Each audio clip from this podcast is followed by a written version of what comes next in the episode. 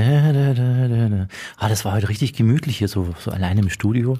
So ein bisschen rumpupsen, Ah, komm. ja, Burger bestellen, äh, trinken, was man will. Es wird nichts weggetrunken. Man hat immer das Gefühl, es bleibt für einen noch was übrig. Ja, also es war richtig, war richtig schön heute. Frau Hoffmann, äh, da sind Sie ja. Ganz, Hoffmann. ganz liebe Grüße zu Ihnen ins, ins Wohnzimmer. Wie, was machen ich Sie denn? gerade jetzt auch ein, ich esse jetzt auch gerade meinen Burger. Sie essen Ihren Burger. Wir, wir müssen gleich mal erklären, Frau Hoffmann, wir, wir, wir haben heute getrennt gesendet und werden jetzt auch getrennt diesen Podcast aufnehmen. Wir sehen uns nur digital über einen Bildschirm, Frau Hoffmann. Und ähm, Wir gehen jetzt getrennte Wege. wir gehen, Bescheid, ge- gehen Leute. getrennte Wege. Ego FM. Völlig überzogen. Der Podcast mit Hoffmann und Kollmann. Ah, Frau Hoffmann ist nämlich, kann man, kann man ruhig mal so sagen, ja, Frau Hoffmann. Ich bin ist, im hat heut- C-Game. Hat heute schlechte Laune und ist deswegen daheim geblieben. Nix ist. Ich bin im Corona-Game. Ja. Ja. Ich habe jetzt auch zwei schöne rote Striche seit Montag. Ich bin in Quarantäne. Ja. Wie fühlt sich das an, Frau Kann man ja doch mal so sagen. Wie fühlt sich das an? Also wenn man mir, mir sagt, ich dürfte nicht raus, dann ist das Erste, was ich will, rausgehen. Ja? Immer das, was ich nicht darf, ist genau das, was ich jetzt will. Und ähm, ich fühle mich ein bisschen eingeengt, eingeschränkt, aber äh, das ist Mimimi auf höchstem Niveau, weil dadurch, dass ich geimpft bin, hoffe ich, ähm, also nicht hoffe ich, sondern äh, nur deswegen hoffe ich, bin ich äh, wahrscheinlich hier gut dabei weggekommen, weil ich fühle so gar nichts, Ja. Herr Kollmann. Was Mir geht's war- gut. Was war das für ein Gefühl, als Sie diesen zweiten Strich auf dem Test gesehen haben am Montag? dachte zuerst, ja, der war jetzt nicht so richtig heftig rot. Da dachte ich mir, ey, nix kann ich richtig, ne? Kein Wetter kann ich richtig und noch niemals richtig positiv kann ich sein. Der war einfach viel zu rosa. Und äh, dann habe ich unsere Kollegin und Sekretärin natürlich äh, bemundschutzt, äh, beauftragt, nochmal drauf zu schauen. Und die meinte, nee, nix da, du bist total positiv. Naja, und dann bin ich halt zum PCR-Test und der sagte mir auch nach vier Stunden, Sie sind sowas von positiv. Aber mit einem, äh, gere- mit, mit, mit einem hohen CT-Wert. Das bedeutet, kennen Sie sich aus mit CT-Werten? Nee, aber ich habe mir schon sagen lassen, dass das äh, gerade so im Trend ist, dass man danach fragt, wie hoch der Wert ist, weil kann man sich da überbieten irgendwie oder was Genau. ist da los? Das, jetzt kann ich mitreden, ja? Jetzt weiß ich auch, was das heißt, ne? Und wie sieht dein CT-Wert aus? Wer je höher der CT-Wert, desto länger hat ähm, das System gebraucht, um die Viren zu finden. Ich hoffe, ich erzähle jetzt keinen Bullshit. Aber so habe ich das gelernt. Und das bei mir hat aber äh, 24,7 Mal gebraucht, bis er endlich die Viren gefunden hat bei mir. Aha. Das heißt, ich bin übermorgen wieder draußen, sagte sie im Knast. Sagte sie im Knast. Frau Hoffmann, man muss es wirklich sagen, Frau Hoffmann ist eine sehr freiheitsliebende Person, ja. Nur wenn man ihr sagt, Ja. nur wenn man ihr sagt, äh, hey, du musst heute dahin kommen, dann kommt sie gerade deswegen nicht hin. Und wenn man ihr sagt, bleib Genau. daheim, Oder dann lass das. Lass das, das ja. genau, dann jetzt mach ich will das. sie das eigentlich nicht, Frau Hoffmann. Aber ich sehe schon, Sie haben dies gemütlich gemacht. Sie sitzen in Ihrer kleinen Küche, Frau Hoffmann. Eine kleine, eine kleine Kerze steht am Fensterbrett und ähm, Sie sehen gar Ja, nicht so schlecht aus, muss ich Ihnen ganz ehrlich sagen. Ja? Fühle mich auch gut. Ja, vielleicht Habe ich auch extra schick gemacht. Ich habe mich für Sie extra heute äh, rasiert. Toll, Frau Hoffmann. Überall. Ja, Wahnsinn. Ja, habe ich schon festgestellt. gesagt haben, damit ich auch, damit ich auch im richtigen Feeling bin. Ich habe Parfum drauf, Ja. nur für mich. Ich habe mir die Haare gemacht. Ich hoffe, Oh, Sie sehen das ja, hier. Ja, Und mir was Schickes angezogen. Das habe ich schon seit vier Tagen nicht gemacht. Nur für Sie. toll. Ich habe heute auch geduscht. Riecht man auch. Hab, hab mich sehr gefreut Herr Wolfmann, dass Sie dann doch sich nicht gehen haben lassen die vergangenen Tage, sondern sich nee. dann doch heute nochmal gesagt haben, Mensch, jetzt hier für die Welt, ja. Apropos Welt, es sind ähm, leider wieder stürmische Zeiten seit ein paar Tagen. Ähm, Alter, ja. Wie haben Sie Wahnsinn. das aufgenommen gestern? Ich habe gedacht, das macht er nicht. Nee, nee, nee, nee, nee, nee, nee, nee. Die machen dieses Friedensabkommen und die reden alle miteinander. Putin zieht zurück, auf keinen Fall. Und dann greift er einfach an. Ja, mitten in der Nacht. Und ich dachte mir, das kann, das, dieses widerliche, Individuum. Ähm, ich ich, ich habe schon so viele Bilder gesehen von ähm, Verwandten, die zur Flucht ähm, ähm, sich aufgemacht haben, wo sich Väter von ihren kleinen Töchtern unter Tränen verabschiedet haben. Und mir ist es, also mir ist es richtig übel geworden und ich bin so sacktraurig. Und ich hoffe irgendwie, dass, dass ganz wenige Menschen da zu Schade kommen. Und ich hoffe, dass äh, der Putin seine dicken Eier wieder reinholt. Mhm. Ja. Mehr kann ich dazu eigentlich jetzt auch gar nicht sagen. Und ich bin froh trotzdem, dass wir heute die Sendung gemacht haben, diese vier Stunden, weil vor uns, die Kollegen haben ja auch vier Stunden richtig Vollgas gegeben. Mhm. Kollege Simon Kollege Sebastian haben vier Stunden ein ähm, Special gemacht zur Uk- Ukraine und haben auch Leute aus der Ukraine zu Wort kommen lassen, etc. Und ähm, danach dachte ich mir, können wir jetzt mal ganz kurz wieder Atem holen. Ein bisschen zusammen mit durchatmen. den Hörern. Ja, Bisschen durchatmen, weil leise sein bringt auch nichts Ja. gegen die Situation. ja, das stimmt. Ja, äh, ich denke, dass uns das Thema die nächsten Wochen noch beschäftigen wird. Ähm, deswegen lassen Auf wir uns Fall, die ja. nächsten 30 Minuten mal ablenken mit einem ganz anderen Thema, mit einem heutigen Gast, Frau Hoffmann, der aus Ihrer Heimat stammt. Haben wir aber leider erst im Nachhinein ja. erfahren. Ach, schade, sonst hätte ich ihn voll drauf festgenagelt. Aus ja. Nordrhein-Westfalen, in Iserlohn geboren. Ja, äh, er, ist, äh, er ist einer der äh, elf deutschen Männer, der die Erde schon mal von oben gesehen hat. In den 90er Jahren durfte er nämlich ähm, als Astronaut ins Weltall fliegen. Ulrich Walter Hoffmann ist heute unser Gast. Hoffmann und Kollmann. So, jetzt aber mal im Ernst. Ego FM. Schöne neue Radiowelt. Hoffmann, unser ähm, heutiger Gast ist einer der zwölf deutschen Männer, der die Erde mit eigenen Augen schon mal von oben gesehen hat. Im April 1993 brach er mit sechs anderen Astronauten an Bord des Shuttles Columbia zu seiner Weltraummission auf.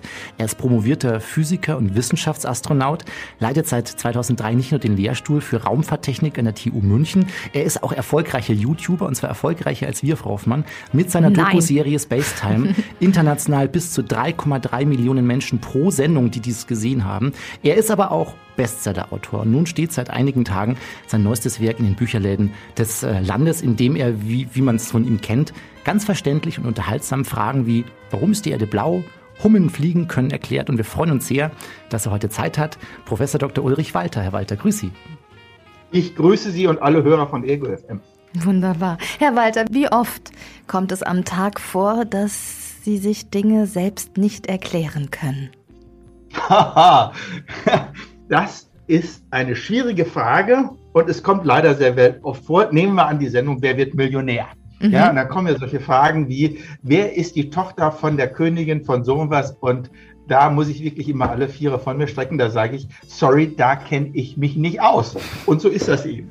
Es gibt allerdings in der Wissenschaft schon viele Dinge, da kann man eine Antwort geben und darum geht es ja auch in dem Buch. Mhm. Also äh, es kommt darauf an, aus welcher Ecke die Fragen kommen. Mhm. Über das Buch sprechen wir gleich. Jetzt müssen wir erst einmal Ihren Werdegang kurz aufzeichnen. Wir haben es gerade gehört, 1993 war der Moment, als es für Sie zum ersten Mal ins Weltall ging. Das sollte ja eigentlich einer dieser Momente im Leben sein, den man nie vergisst, oder? Wie war das bei Ihnen? Ja, ja das ist klar. Nun, das ist natürlich der Start. Das ist, als sitzen sie auf dem Vulkan und das geht da hoch und das bleibt für immer, obwohl es nur acht Minuten sind. Ähm, was auch beeindruckend ist, das darf man nicht vergessen, wir sind da oben, um zu arbeiten. Wir haben mehr als zwölf Stunden pro Tag gearbeitet, tatsächlich ungefähr 14 Stunden äh, innerhalb von zehn Tagen. Man macht Wissenschaft dort oben. Ich bin Wissenschaftler.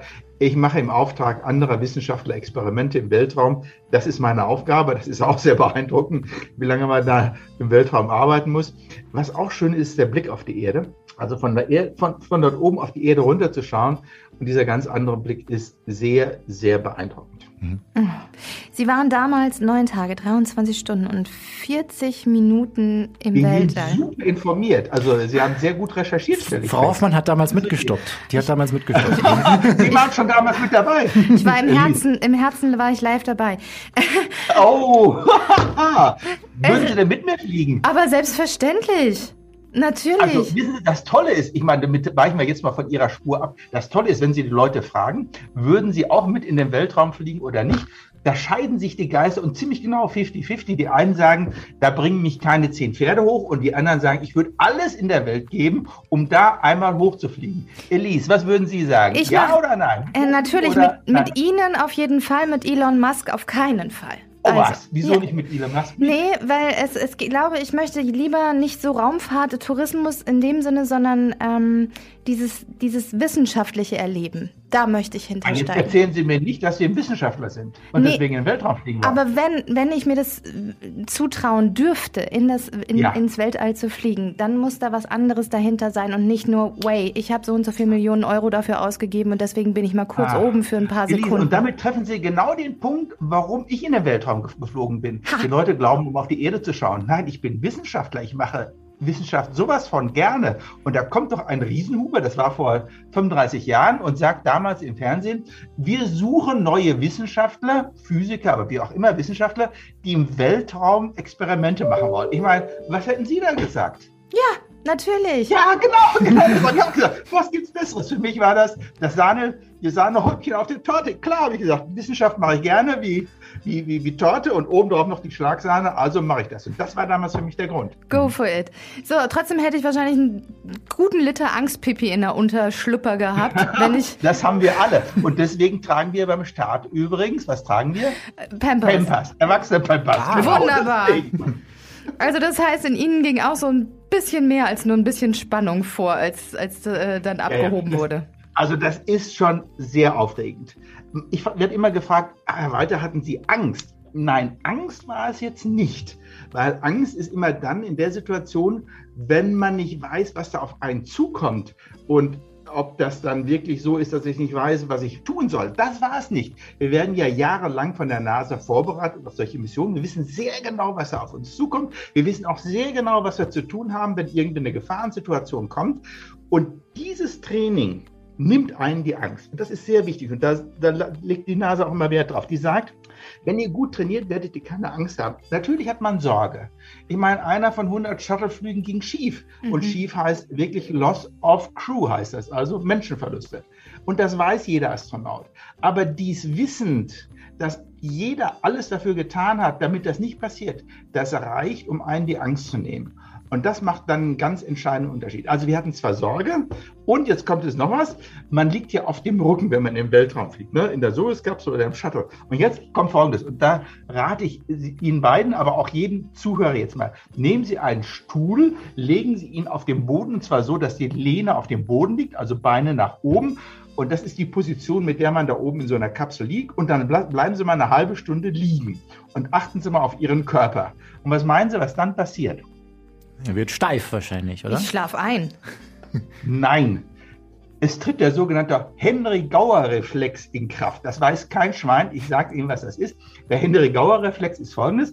Sie haben um das Herz herum einen Sensor, der spürt, wie viel Wasser in Ihren Oberkörper gegangen ist. Und wenn Sie die Beine nach oben haben, dann fließt Ihnen nämlich das Wasser aus dem Bein in den Oberkörper. Und dann sagt Ihnen dieser Sensor, liebe Niere, dieses Wasser muss weg. So, oh. und jetzt ist klar, wohin das Wasser geht in die Pampers. Und deswegen müssen die Astronauten, und zwar alle Astronauten, beim Start so eine Pampers tragen, weil, wie Sie gerade schon sagten, Elise, äh, da pinkelt man beim Start. Und deswegen brauchen wir das, weil man nämlich auf dem Rücken liegt. Dazu kommt die Sorge, aber das ist wirklich nicht der Auslöser. Das haben wir uns viel romantischer vorgestellt, ne? Auch geht so. Ich hatte jetzt gerade das Bedürfnis, mich auch da unten hinzulegen, auf dem Boden und mal zu gucken, wie lange.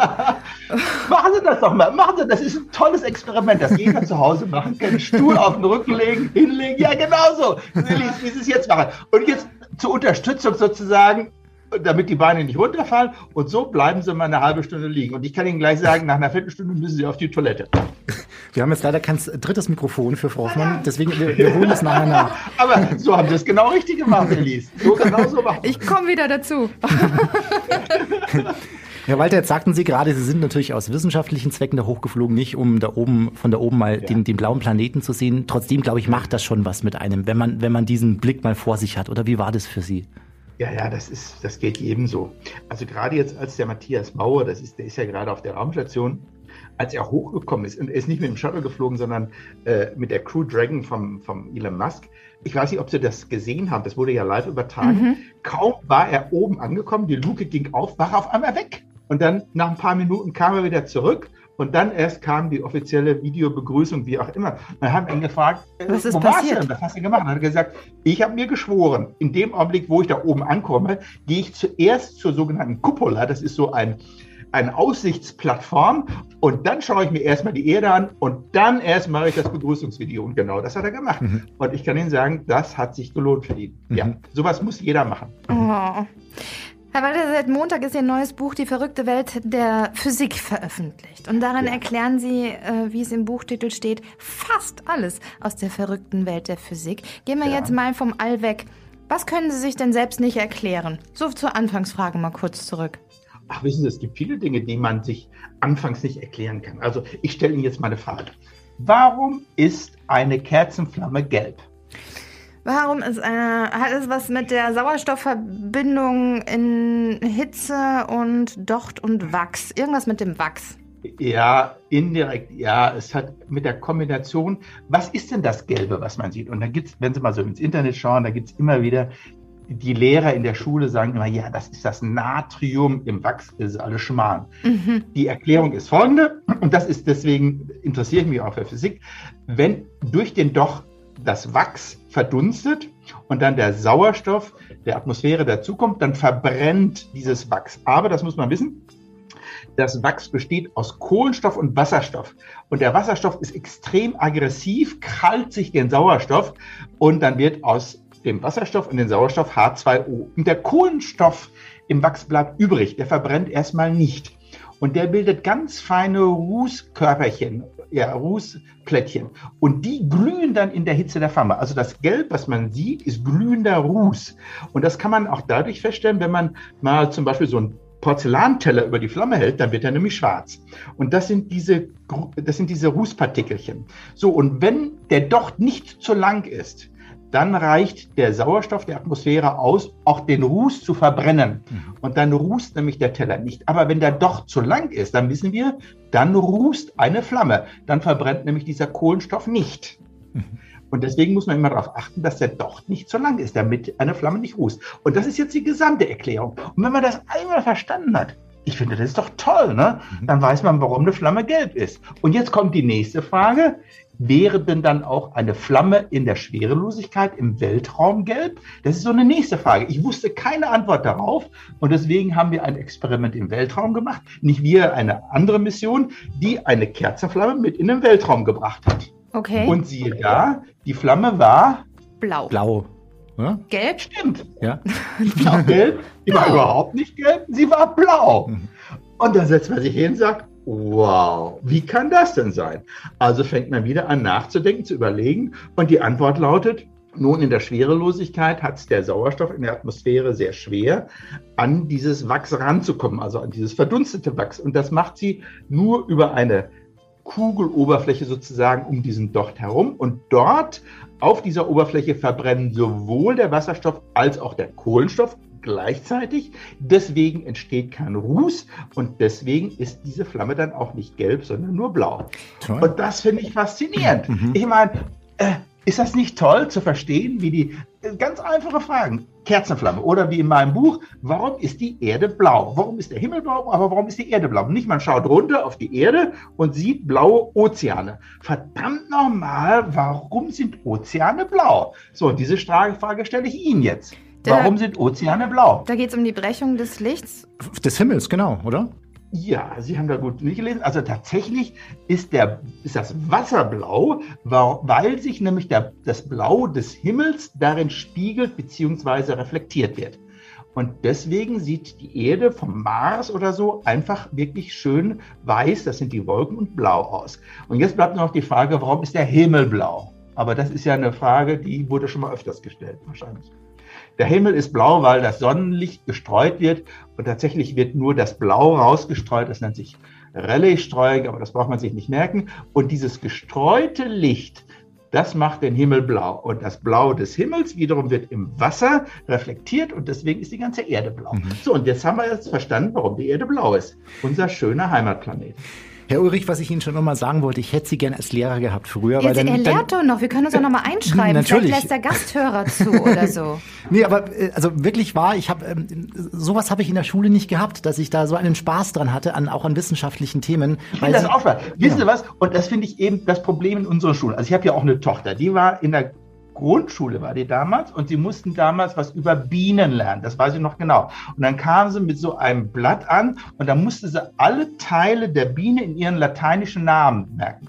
Was ist das für ein Unterricht? Ich meine, warum muss ich als kleines Kind den Rüssel und die Flügel in lateinischen Namen? Nein, ich möchte gern wissen, Warum fliegt eine Biene? Wie fliegt eine Biene? Was macht eine Biene? Mhm. Ja, warum ist sie gut für uns? Das möchte ich doch wissen. Ja. Das sind die grundlegenden Fragen. Und wenn ich bei den kleinen Kindern oder ein Pendel, ne, das ist typischerweise in der Schule, ne, ein Pendel schwingt, das erste, was der Lehrer hinmacht, er schreibt die Formel hin für die Dauer eines Pendels, T gleich Wurzel L durch G steht da. So, was mache ich damit? Das sagt mir überhaupt nichts über das Pendel. Ich möchte gern wissen, warum schwingt das? warum ist Zeit für eine Schwingung unabhängig vom, von der Masse des Gewichts, die dran liegt. Ne? Das ist nämlich tatsächlich so. Auf den ersten Augenblick macht das überhaupt keinen Sinn, dass die Zeitdauer einer, einer Schwingung gleich ist. Sowas möchte ich dir wissen. Ich möchte die Faszination der Physik den Kindern rüberbringen und nicht lateinische Namen. Also damals habe ich mich schon geärgert. Mhm. Wo, woher kommt denn äh, dieses Talent, das Sie haben, dass Sie mitunter hochkomplizierte Themengebiete wirklich trotz allem total verständlich und unterhaltsam runterbrechen können? Woher kommt das? Was soll ich sagen? Äh, ich bin so, würde ich sagen. oh, das ist Mehr gut. kann ich dazu nicht sagen. Das ist gut. Äh, seit gestern Abend beschäftigt mich etwas, weil ich das jetzt ja. nur in Stichpunkten ähm, mir hier aufgeschrieben hatte, als Sie zehn ja. Jahre alt waren. Da hat ja. äh, Ihnen Ihr Vater eine Frage gestellt, die auch Sie Ihr Leben lang begleitet, nicht mich erst seit gestern. Ja. Wenn man einen Tunnel bis zum Mittelpunkt der Erde gräbt, wie lange würde es brauchen, bis man im freien Fall beim Erdmittelpunkt ankommt? Da habe ich ja, mich gestern sind meine, meine Gedanken da rumgewirbelt, weil es geht ja auch um das, was über mir ist, wenn ich falle. Um dann die Fallgeschwindigkeit, die sich vielleicht irgendwann so einpegelt wie beim ähm, mhm. Fallschirmspringer. Dann geht es um die Dichte der Erdkruste, des, des äh, außenrum und wenn ich mich dem Mittelpunkt ähm, äh, annähere, ähm, ja. von wo wirken die Kräfte und müsste ich nicht durch den Mittelpunkt durchfallen, um dann wieder wie ein Pendel hin und her wirklich beim Mittelpunkt anzukommen. Haben Sie eine Antwort gefunden auf die Frage? Elise, wie Sie das erklärt haben, war jetzt viel zu kompliziert. Die okay. Sache ist ganz einfach. Kann man Fünfjährigen beibringen. Okay. Ich nehme einen Spaten und fange an zu graben. Ja. Und ich grabe immer tiefer und irgendwann muss ich doch beim Mittelpunkt der Erde ankommen mit dem Graben. Ja. Okay? Ja. So, und wenn ich jetzt in dieses Loch reinspringe, wie lange brauche ich, bis ich beim Mittelpunkt ankomme? Das ist die einfache Frage. Und die hat mir damals mein Vater gestellt. Übrigens, ich habe gesagt, das machen wir doch mal praktisch. Hab einen Spaten genommen und habe mitten auf der grünen Wiese, die von meiner Mutter so sehr gepflegt wurde, damit sie schön grün ist, habe ich angefangen, ein Loch zu graben. Und mir war damals schon klar, das Loch muss ziemlich breit sein, weil bis zum Mittelpunkt der Erde ist ziemlich weit. Also war das Grau, der Durchmesser des Loches ziemlich groß, ungefähr einen Meter. Und nach ungefähr einen Meter Tiefe habe ich aufgegeben, weil ich merkte, das wird eine ziemlich lange Graberei, das nur nebenbei. Also ich habe es wirklich mal probiert, so ein Loch zu graben. Also das ist die ganz einfache Frage. Und damals konnte mir mein Vater keine Antwort darauf geben. Er war übrigens Volksschullehrer. Okay. Das, die, die Antwort ist nicht so ganz leicht. Aber diese Frage hat mich mein Leben lang begleitet. Ich wollte einfach wissen, im freien Fall, wie lange bräuchte man bis zum Mittelpunkt der Erde? Und naja, als ich dann äh, im Studium war, habe ich mich wirklich mal mit der Antwort beschäftigt und die Antwort lautet, naja, die Geschwindigkeit nimmt eben konstant zu, weil ich eben immer mhm. von der Erde angezogen werde mhm. und ich brauche ziemlich genau 19 Minuten, dann bin ich am Mittelpunkt der Erde. Übrigens, meine Geschwindigkeit am Mittelpunkt wäre dann 40.000 Kilometer pro Stunde. Boah. Also das ist, ja, das ist wahnsinnig viel, doppelt so schnell wie ein Shuttle fliegt. Mhm. Und dann war aber klar, ich meine, wenn ich mit der Geschwindigkeit am Mittelpunkt ankomme, dann knall ich da ziemlich hart auf. Und dann kommt die nächste Frage, okay, ich kann ja weiter bohren, weiter mit dem Spaten machen. Dann mache ich eben bis zur anderen Seite der Erde. Ne? Und dann fliege ich durch den Mittelpunkt durch. Mhm. Wissen Sie, wo man auf der anderen Seite rauskommt? Im Wasser. Mitten im Wasser kommen wir raus. Mitten im Wasser, genau mitten im Wasser und zwar unten im Pazifischen Ozean. Und zwar, und das fand ich auch interessant, als ich das recherchiert habe, da gibt es eine Insel, eine ganz kleine Insel da, ziemlich genau da, wo man rauskommen will und die nennt sich Antipode. Und das kommt, hat was mit dem Griechischen zu tun, nämlich Gegenfüßler sozusagen. Das ist die Gegenfüßlerinsel. Und das haben die Leute ziemlich schon klar bewusst gesagt, weil die Vorstellung damals bei den alten Griechen war, wenn die Leute auf der anderen Seite der Erde stehen, dann stehen sie ja falsch rum mit den Füßen nach oben. Mhm. Verstehen Sie? Mhm. Und deswegen haben sie die, die Leute, die wie soll ich sagen, die Leute, die sie nicht kannten, aber von denen sie glaubten, sie könnten die Gegenfüßler genannt. Also das sind die Gegenfüßler auf der anderen. Also Wunderbar. Die, die, die, Australier sind eigentlich Gegenfüßler. Ja? So, und die Insel, wo man dann rausgeht, haben sie dann eben auch die Gegenfüßler-Insel genannt. So, da gehen, wir, da gehen wir dann raus. Und dann ist auch klar, wenn ich einmal reinspringe in dieses Loch, dann fliege ich durch den Mittelpunkt durch und komme genau auf der anderen Seite raus. Und da werde ich dann wieder angezogen und ich würde immer hin und her pendeln. Genau. Und das war dann eben die Aussage. Und für ein volles Pendel einmal hin und her bräuchte man viermal 19 Minuten. Naja, gut. Also das war dann die Antwort. 4 und dann kam die 19. nächste Frage. Entschuldige, ich habe ja noch Atmosphäre und wenn ich in der Atmosphäre mhm. beim Fallschirmspringen habe, mhm. dann werde ich ja abgebremst. Aber auf Wie 200 km/h. Irgendwann ist Schluss mit Fallen. Genau, so ist es. Ein paar Semester später habe ich auch das ausrechnen können. Da kann man nämlich ausrechnen, dass die Geschwindigkeit schon stark beeinflusst wird und dass man dann, ich glaube, 23 Minuten braucht, um beim Mittelpunkt anzukommen. Überhaupt, äh, da unten sind ja ganz andere Temperaturen. Bei uns ja. hier oben sind es ungefähr 20 Grad. Im Zentrum der Erde haben wir ungefähr 6000 Grad mhm. Celsius. Mhm.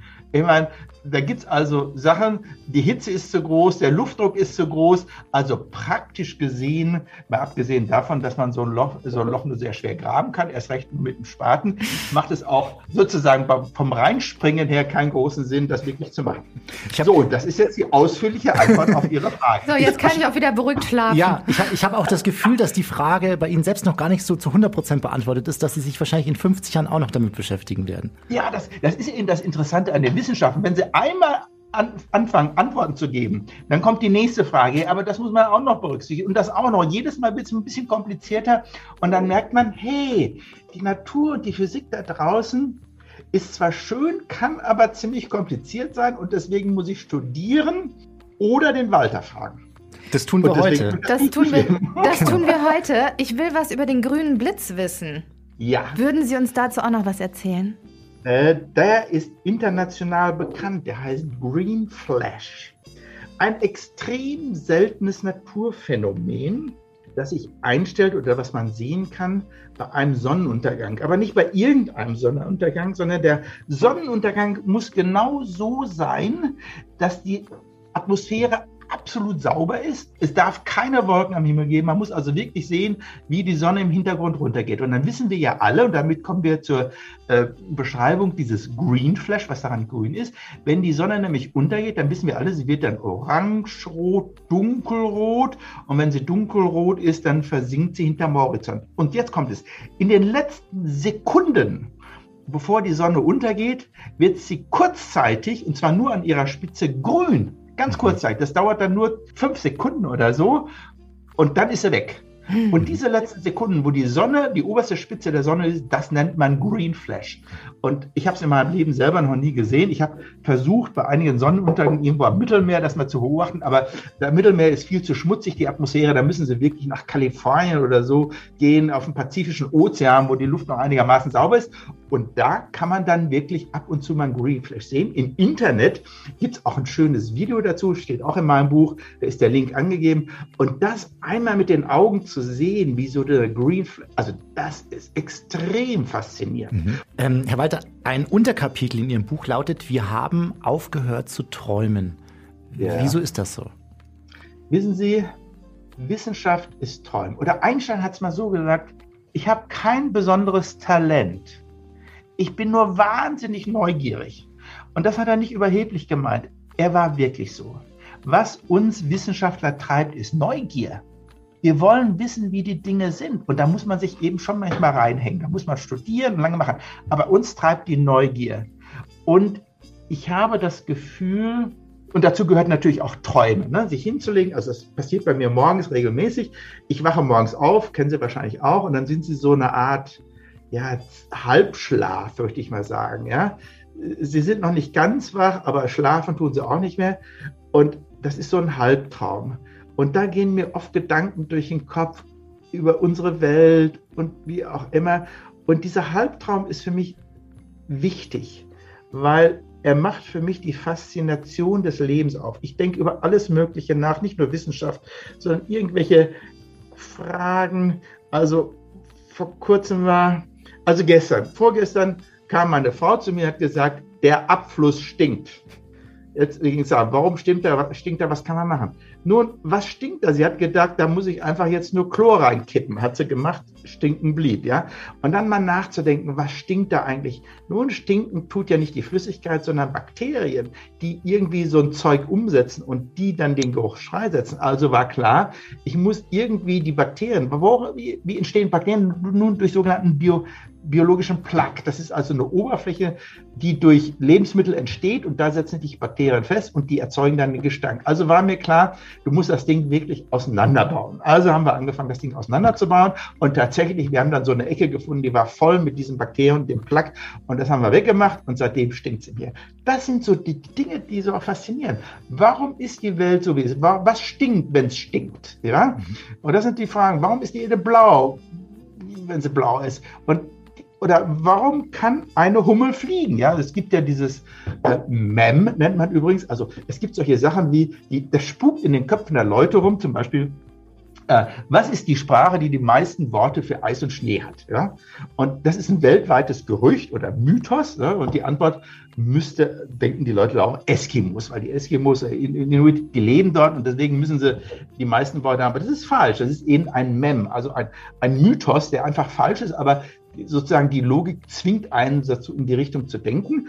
Und es ist nicht so, dass die Eskimos die weißen äh, Worte haben, sondern tatsächlich die Bayern. Die Bayern haben die weißen Worte, da gibt es halt Firren und irgendwie so ein Zeugs. Also sich über die Mems hinwegzusetzen und sich zu fragen, was und wie ist die Welt wirklich, der Sache auf den Grund zu gehen. Das treibt Wissenschaftler und ich bin da halt so ein typischer Wissenschaftler. Toll. Mich umtreiben die meisten Fragen immer, wenn ich in der Badewanne liege. Um mich herum ganz viel Schaum und ich mich dann zum Beispiel anfange zu fragen, wie lange würde ich überleben, wenn ich nur durch diesen Schaum äh, atmen könnte. Und so. Ja, sehen Sie, das ist ja auch ein Traum. Sie liegen in der Badewanne, ja. Sie haben die Muße ne, und Sie haben Zeit, so einen Tag, sowas nennt man ja auch Tagträume. Ne? Das ist morgens, wenn ich dann so halbwach im Bett liege und träume und Sie machen das in der Badewanne. Das sind so Träume. Aber das ist wichtig, das versuche ich eben in meinem einem dieser Artikel zu sagen. Wir müssen träumen können, wir müssen uns hingeben können. Und bei dem Träumen eben uns auch fragen, warum sind die Dinge so? Und das wollte ich in diesem Artikel ausdrücken, warum wir verlernt haben zu träumen. Mhm. Herr Kolmer hat extra an mich gedacht und hat noch eine Frage aufgeschrieben, die nur für mich ist, weil ich so gerne über das Thema rede. Passen Sie auf, Herr Felter. das müssen wir noch klären, weil wir eben schon so schön über die Windel gesprochen haben im Weltraum. Ja, ja? wir sind noch mal kurz ja. im All. Das Thema, was ganz viele interessiert, ist ja, wie funktioniert das mit der Toilette im Weltall? Das haben wir aber auch schon geklärt. Jetzt ist die andere Frage, gab es im All schon mal Sex? Ich weiß, dass es ein... Ähm, dass es ein Crowd Crowdfunding-Projekt gab ähm, und da hat, glaube ich, YouPorn oder wie auch immer diese ganzen Kanäle heißen, haben gefragt, wenn ihr dafür Geld ausgebt, wie viel kommt zusammen, damit wir wirklich ein Pärchen für einen Pornodreh ins All schicken können. Da kam leider nicht so richtig viel Geld bei rum. So viel wert ist einem die sieben Minuten wahrscheinlich doch nicht, die man dann so guckt. Ähm, ja. Gab es schon mal alle im Sex? Da wurden doch schon Studien zu betrieben und Sie wissen mehr darüber. Ja, die Antwort lautet ja, es gab schon mal Sex im Weltraum. Aber das haben nicht die Amerikaner gemacht, sondern die Nation, die damit, äh, wie soll ich sagen, ungezwungener umgeht. Und das sind die Russen. Das wissen die wenigsten. Die Russen, das wissen wir alle, beim Alkohol sind da wesentlich freimütiger als die Amerikaner. Die Amerikaner sind sowohl im Alkohol als auch halt im Sex ein bisschen ja, engstirniger, würde ich mal sagen. Ja. Und so, deswegen haben die Russen das versucht. Und zwar war das schon äh, sehr früh, in den 70er Jahren. Und die Russen haben damals halt versucht, das war damals so die Zeit, immer den Amerikanern ein bisschen voraus zu sein. Also Beispiel, wer war der erste Mensch im Weltraum? Nun, das war der Gagarin 1962. Ne, damit haben sie, stehen sie im Guinness Buch der Rekorde. So, wer war die erste Frau im Weltraum? Nun, das war die Chereshkova, die kurz nach ihm geflogen ist. Wieder ein Rekord. Ja. Und damals haben sich die Russen überlegt, was für Rekorde können wir noch brechen? Also haben sie gesagt, der erste, der einen Weltraumspaziergang gemacht hat, das war der Leonov, nächster Rekord. Und dann haben sie gleich gesagt, okay, probieren wir es doch mal mit Sex im Weltraum. so, und damals gab es einen Raumfahrtmediziner, der hat sich das auf die Fahnen geschrieben und hat gesagt, das möchte ich jetzt mal ausprobieren. Und damals hatten die eine Raumstation, das hatten die Russen schon vor den Amerikanern gehabt, also haben die Folgendes gemacht. Die haben die Raumstation mit zwei Männern besetzt. So. Und dann muss man wissen, haben die Russen sehr wenig Kosmonautinnen, so nennen die also ihre Raumfahrer. Und damals gab es noch eine weiter, das war die äh, Zarajewska hieß die, glaube ich. So, und dann haben die Folgendes gemacht. Die haben gesagt, du fliegst jetzt hoch zu den beiden Männern, aber genau dann, wenn du deinen Eisprung hast. Und genauso haben die das also gemacht. Also die Details sind noch ein bisschen ausführlicher, das steht dann in meinem Buch. Und dann haben sie die also hochgeflogen, genau zu ihrem Eisprung. Und dann, ja, dann war die da oben. So, und jetzt fragt man sich natürlich, was ist da oben passiert? Nun, die Absicht der Russen war ja, dass man Sex hat und dabei ein Kind entsteht und man wollte wissen, ob dieses Kind besondere intelligente oder körperliche Eigenschaften hat. Nun wissen wir alle, und das ist ja nachweisbar, dass aus diesem Besuch auf der Raumstation kein Kind hervorgegangen ist. Die Savitskaya hat keine Kinder gehabt. Also ist es, ja, was soll ich sagen?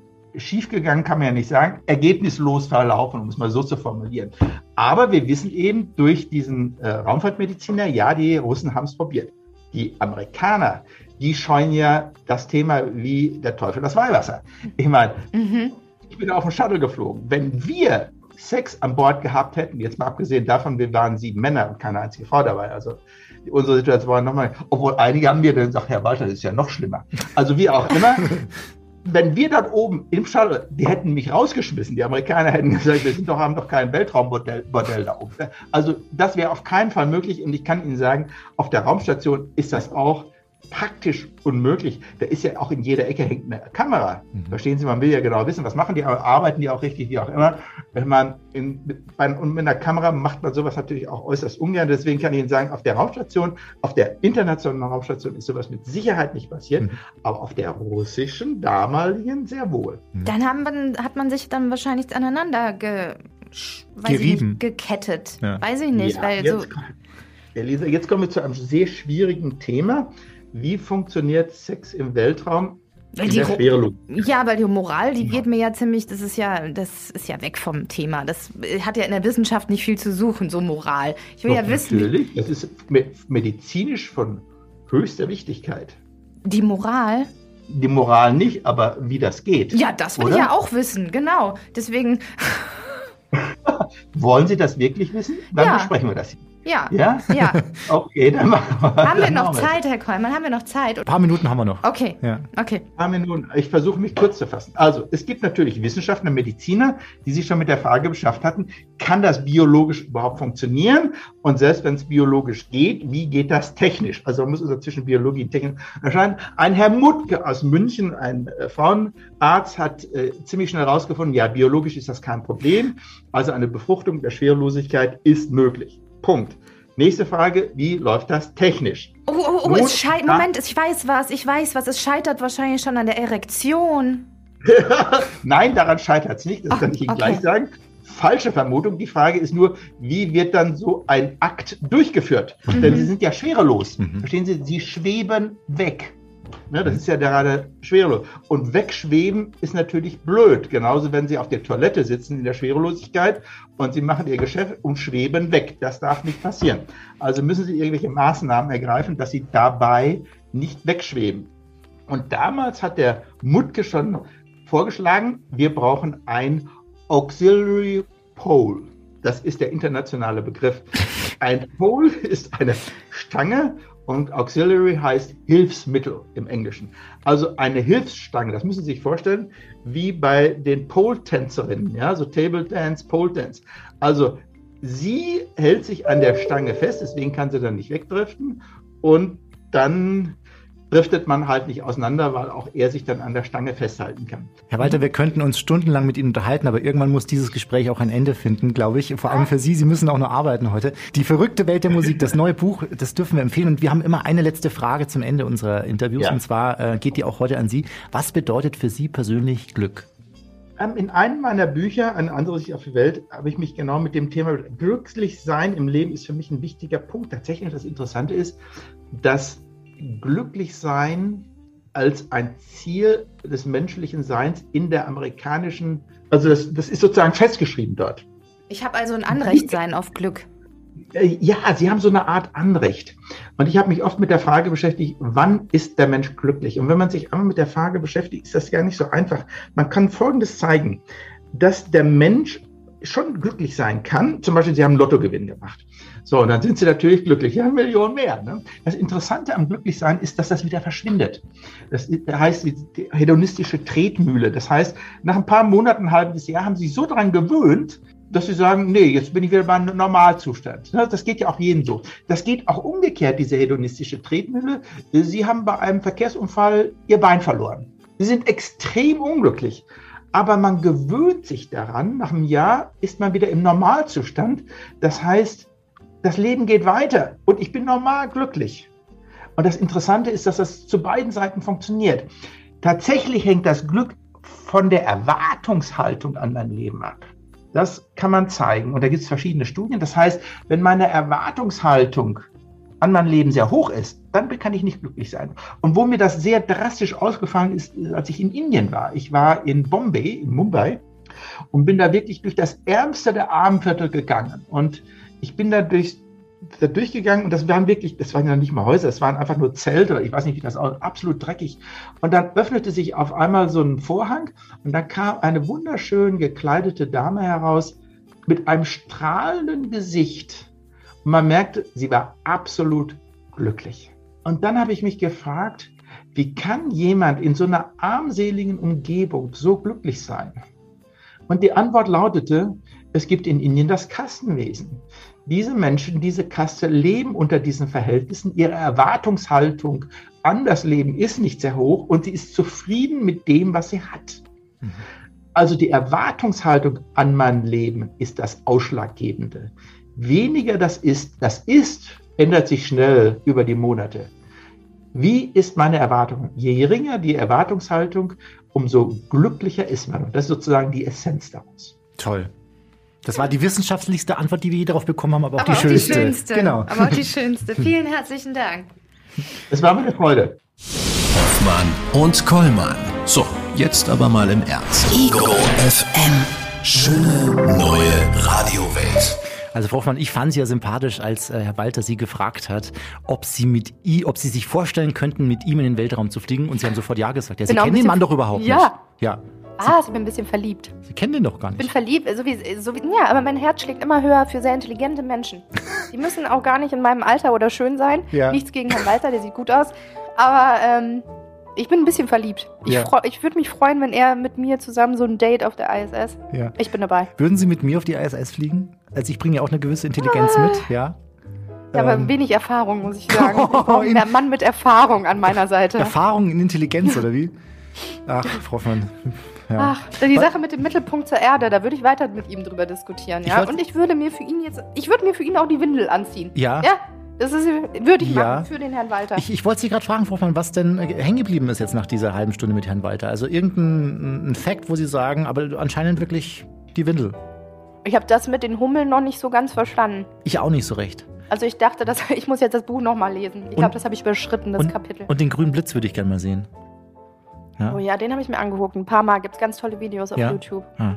Tata! Ach Mensch, Herr Kollmann, wissen Sie, was richtig scheiße ist? Sagen Sie mal. So bei dem, bei diesem, bei diesem Abstandszusammensendung machen. Ja. Dieses alleine trinken, Herr Kollmann. Ja, ist Da doch geht auch die mal nicht ganze schlecht. Flasche Rotwein nur auf mich. Da Ja, kann ich überhaupt nicht teilen. Das sind doch die guten Seiten. Sie müssen nicht teilen. Das ist doch, gucken Sie mal, früher als Kind hat man sich das immer gewünscht. Heutzutage ist es möglich und dann langweilt es einen auch wieder.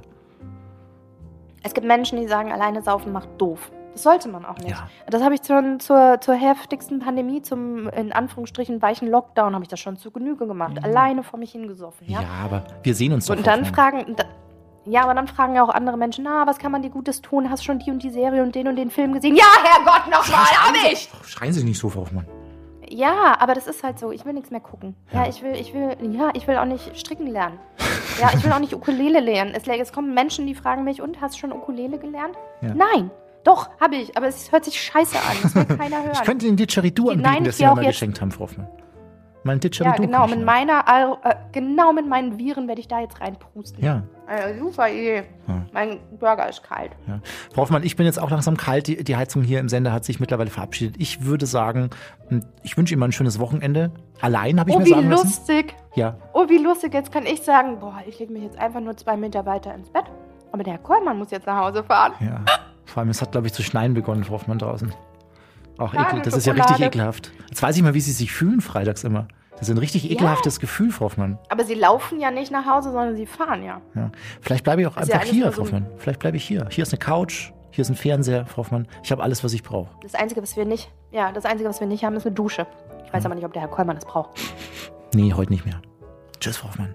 Das war völlig überzogen mit Hoffmann und Kollmann. Eine Produktion von Ego FM. Die Radioshow dazu gibt's jeden Freitag, 16 bis 20 Uhr auf Ego FM. Schöne neue Radiowelt. Nehmen Sie den restlichen Rotwein mit nächste Woche, Frau Hoffmann. Ne? Ich will den mal, würde gerne mal probieren. Ich mache den jetzt leer. Ich habe jetzt keinen Auftrag, außer den jetzt noch leer zu machen.